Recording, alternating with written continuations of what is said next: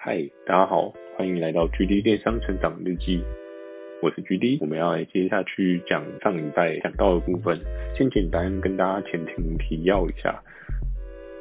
主要前面是讲到我们的第一轮的淘汰赛，然后可能有一些人没有符合他们所要的资格，所以被淘汰掉了。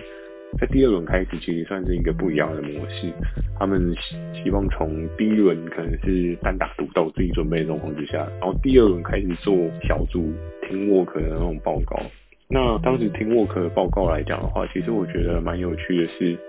也算是我第一次很认真的跟人家团队合作了。那时候我被分在。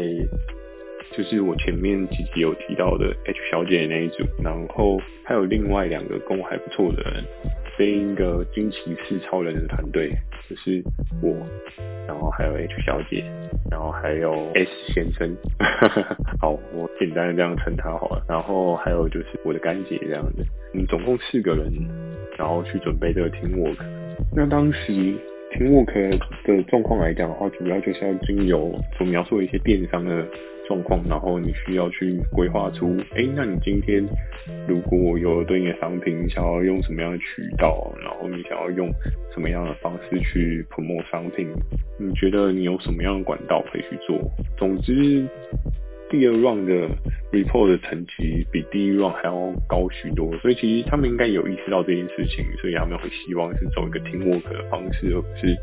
由自己 personal 去做一个 report 的状况。那当时我们这惊奇是超人的团队就从就我们知道我们是一个 team 嘛，我们就开始听对应的一些公司所要培训的事情。听着听着，我最有印象的是，我们在有一天晚上，四个人还到了麦当劳，里面其实必须得说，就是 S 先生真的做简报能力超级无敌好。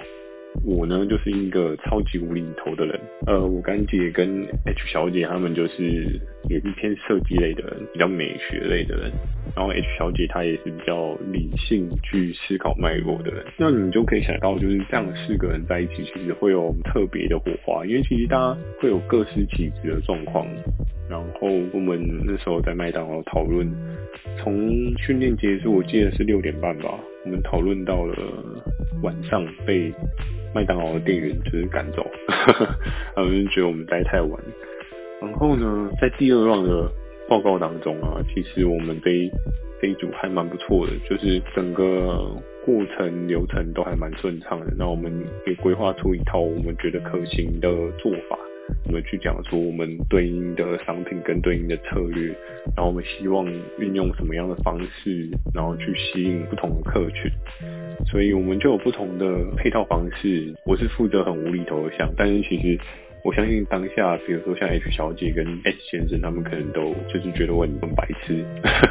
为什么呢？因为其实我都常常就是用一些很怪的、很怪的梗，然后去逗大家笑这样子。然后，但是他们很 focus 的在做一些数据上面的堆叠啊，然后跟一些数据上面的描述这样吸取，就是这个就是这一个 report 可以更让这些考官觉得是可以 work 的事情。那那时候，哦，那时候在礼拜五第二 round 的淘汰赛 ending 的时候。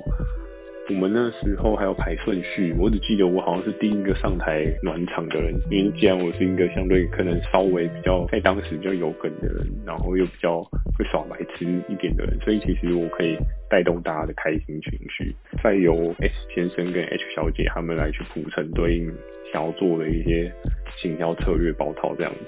然后我的干姐她就是比较某一些美感或是设计相关的东西，所以其实我们这一组的搭配还蛮不错的。不能说我们得到最高分啊，因为毕竟还有就是说像我前面所讲业务前辈，他真的很厉害，对，还有 report 真的是。惊为天人，所以其实我们有这么强的对手，但是其实我们还是四个人在那一周都安全过关，所以我们都稳定的到了第三个礼拜。好，那到了第三个礼拜的时候，大家一定会想说，哎，那第三个礼拜前面你都已经做过单打的 report，那第二周也做过了 teamwork report，那接下来会是什么样的挑战？其实接下来的部分的话，他们比较。偏向是因为其实，在一间电商公司，简单的跟大家描述，一定会有一个行销部门嘛，然后一定会有业务部门嘛。那后勤单位的话，可能会有出货啊，比如说人资啊，然后或者是一些客服啊部门。对，那其实我们当初在面试这个位置的时候，呃，我们是偏向行销跟业务端的部分。对，只是一间公司它非常有趣的是，因为他们那时候主轴应该也不只是他们啊，当时很多的电商公司主力都在推 Facebook 嘛，因为那时候的红利超级无敌爆好。就你只要会打广告，你就一定会飞这样子。然后我记得他们分的超级无敌细的，就他们行销部还有 A 行销部、B 行销部、C 行销部，详细的名字其实我真的有点忘记了。但是总而言之，就是他们可能在 Facebook 跟 Google 各不同的渠道，所以他们分了很多不同部门，然后去做打广告推播的动作。当时我觉得非常有趣的是。在最后这个礼拜，他们想要做的事情是想要确认第一个这个人合不合适，所以他们还是会有一些随堂考试跟测试这样。然后第二个，他们想要知道说，诶，那你你想要去哪一个部门这样子？然后当然这当中，就是我们还是会有一些定期的一些 report 报告需要分出来。所以在最后这个阶段，其实我已经有点忘记最后一个礼拜我们所做的那些报告的内容。我想说。不确定大家对这一块有没有兴趣，我也不去深思去挖掘我的记忆体这样子。我们那时候在最后一个礼拜，我可以直接跳过这一个状况，然后来跟大家讲说我们后续的一些发展。那在最后这个礼拜，因为前面有讲到说他们会有一些测试的方向，是想要知道你想要去哪一个部门。然后呢，那时候。我们最后剩下来的，如果我没有记错的话，应该是十到十五个人，其实也不少了呢。那当时来讲，最后一关就是跟大学考试一样，因为我前面有讲过，就是他们想要知道你想要去哪个部门嘛。最后的结局一定是会像大学一样要你填志愿嘛。然后其实我自己对志愿也会。有点反感填志愿，怎么说？因为其实我当当时还蛮有趣的。我的那个时候填志愿是，你要按照你的分数，然后去填对应的志愿，然后可能你到了每一个学校筛了对应的状况之后，你才会到你要的学校这样子。然后我只记得我大学那时候填志愿，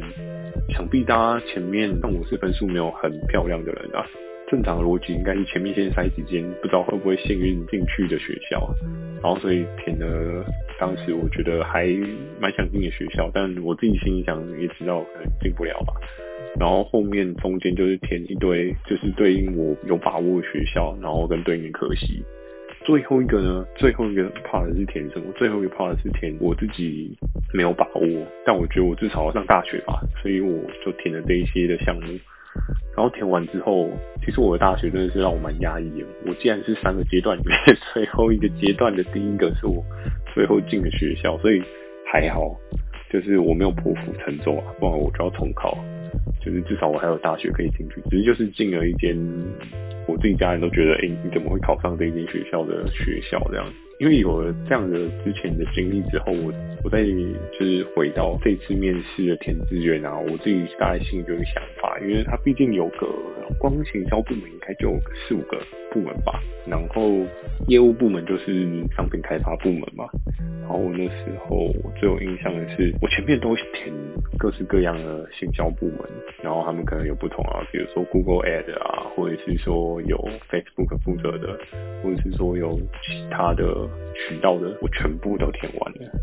然后我唯一唯一唯一填在最后面的，就是商品开发部门。那时候最后一关面试会变成是各部门的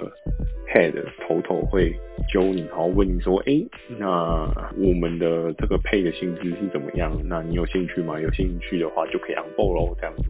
那时候大家就是在一开始那个小房间、小会议室里面，就是对应的 head 跟你招手，去跟他谈这样。我非常有印象是，我那时候等好久。那时候我只记得很多的那很多行销部门的 head 都进来，每进来一次我就失望一次。为什么？因为每次进来都不是招向我招手，我想嗯，怎么会这样？比如说第一次来。行销的某一个部门的 head，然后他可能进来了说：“哎、那个谁谁谁，你们过来一下，就是我们聊一下。”OK，好，然后可能就把我旁边的几个人找走，又有一个 head 进来，然后又再找一部分的人走。总之呢，就是整个状况，行销部门的 head 进来都没有跟我招手。然后我那时候想说：“哇哦，糟糕了，这三个礼拜会不会浪费啊？因为到最后学完之后，然后其实我根本没有办法进这间公司。然后非常有趣的就是，等到最后，哎、我不知道大家在想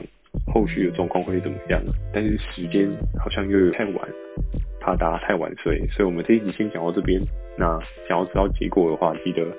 下周二晚上十点